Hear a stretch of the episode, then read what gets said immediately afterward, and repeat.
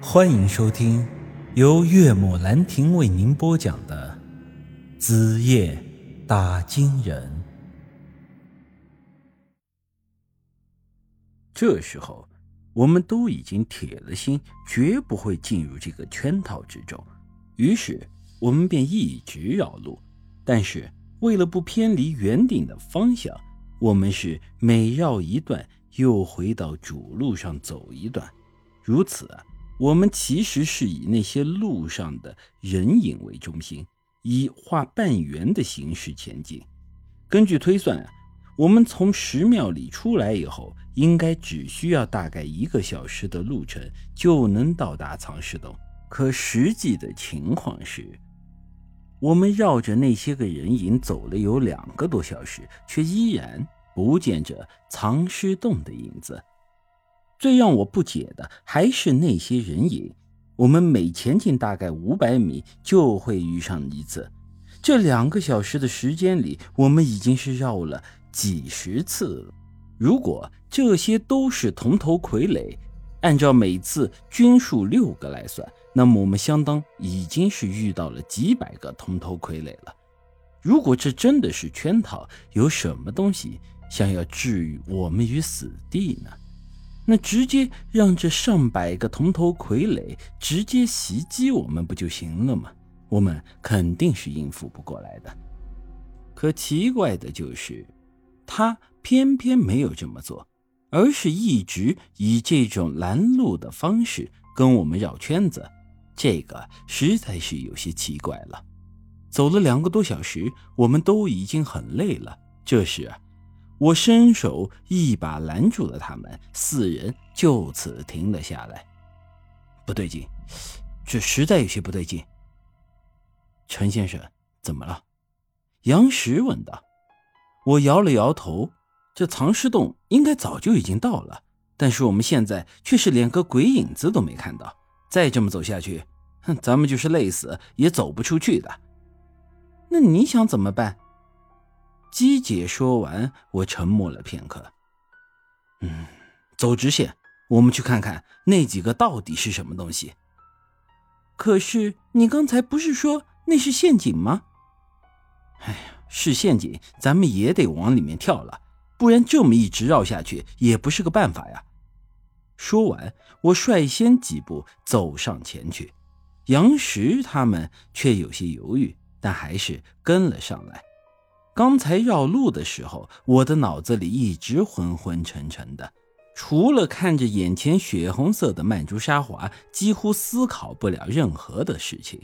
可就在我这两步迈出去的一瞬间，我感觉像是有人在我的脑袋上泼了一盆凉水，我的脑子顿时便清醒了。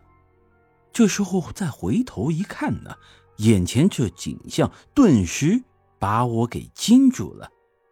只见那曼珠沙华的花丛中出现了一条路，这条路呈现规则的弧形，向着两侧延展开来。纵观全局，居然是一个以那些人影为中心的圆圈。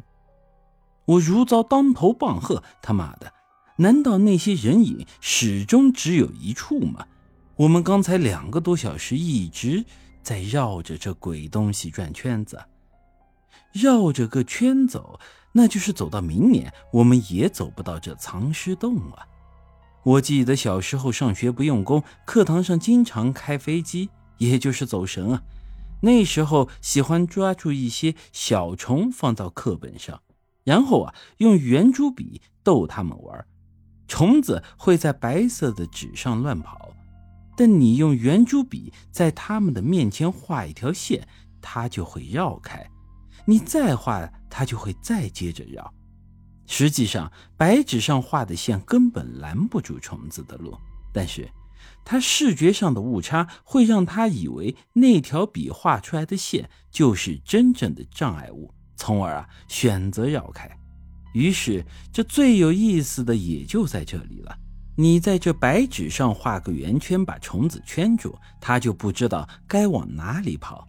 反观现在，我们四个大活人好像就是被人当做虫子耍了。想到这里啊，我的心里有些气急。也顾不得什么危险不危险的了，直接朝着这几个人影的位置就跑了过去。这一走到跟前呢，我顿时就傻了，这哪里是什么铜头傀儡啊？不过就是几个人影石像而已。我们刚才看到他会有那样的表现，只是因为这几个石像啊有一些特别，他们不是以那种三维立体的形态雕刻的，而是几个扁平的类似于纸片人一样的平面图形。这几个图形以一种特殊的方式组合在一起，从远处看就会让人产生着视觉上的误差。简而言之，就是你从不同的角度看，看到的人影数量也就是不一样的。有的角度会使一些人影重叠在一起，从而看到的人就少；而有的角度没有重叠，因此啊，看到的人影就多。这一刻，我恍然大悟啊，我们四个果然是被这东西给耍了。本集已经播讲完毕，欢迎您的。继续收听。